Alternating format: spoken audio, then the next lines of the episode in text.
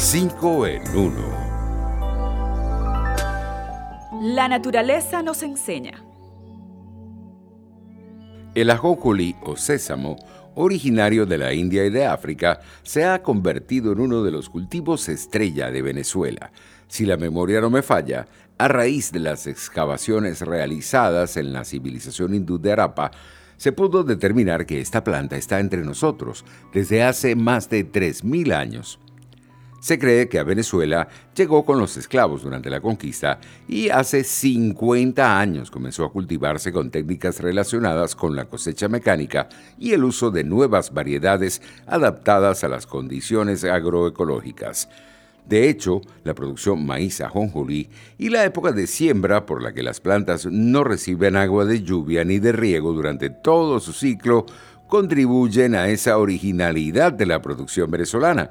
En nuestro país, ¿quién no ha probado arepitas o ayaquitas ajonjolí? Muchos no lo saben, pero las semillas de sésamo se abren cuando están maduras. De allí la frase, ábrete sésamo. Nuestros mejores amigos. La cola de los gatos puede decirnos mucho más sobre su estado de ánimo que sus maullidos.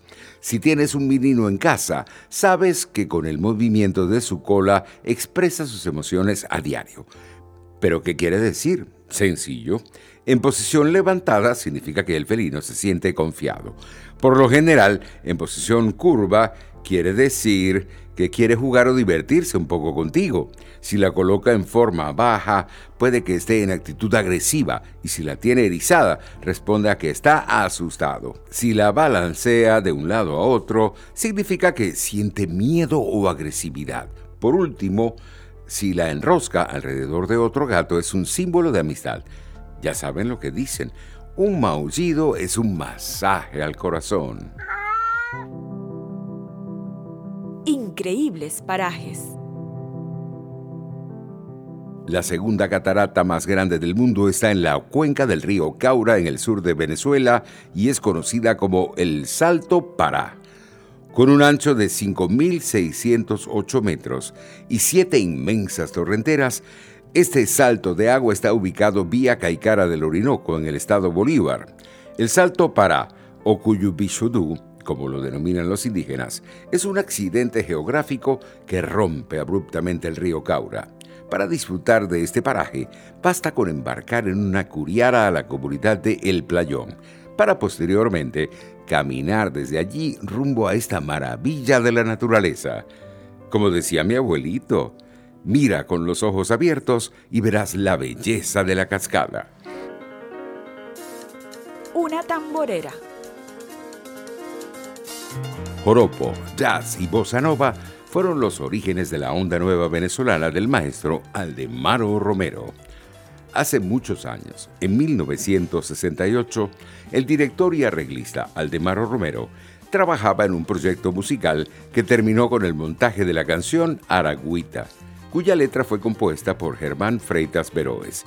Tras enseñarle el resultado a su amigo y contrabajista rumano Jack Brownstein, este último opinó que se trataba de una onda nueva, expresión que finalmente fue utilizada para bautizar este nuevo ritmo venezolano. Por cierto, muchos piensan que la canción Adiós Madrid fue el preámbulo de este género musical, como decía el maestro Aldemaro Romero. La onda nueva no es otra cosa que la sustitución de una orquestación por otra. En vez de cuatro, arpa y maracas, piano, bajo y batería. El trío ideal para tocar música de jazz sin aparatos.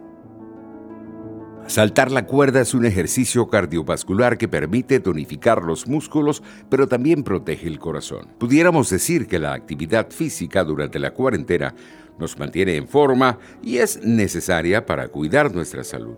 Uno de los ejercicios bajo techo más completos que existe consiste en saltar la cuerda. Muchos no lo saben pero cuando entrenamos con la cuerda, tonificamos las piernas, los brazos, los glúteos y el abdomen. Además, ayuda a mejorar el ritmo cardíaco.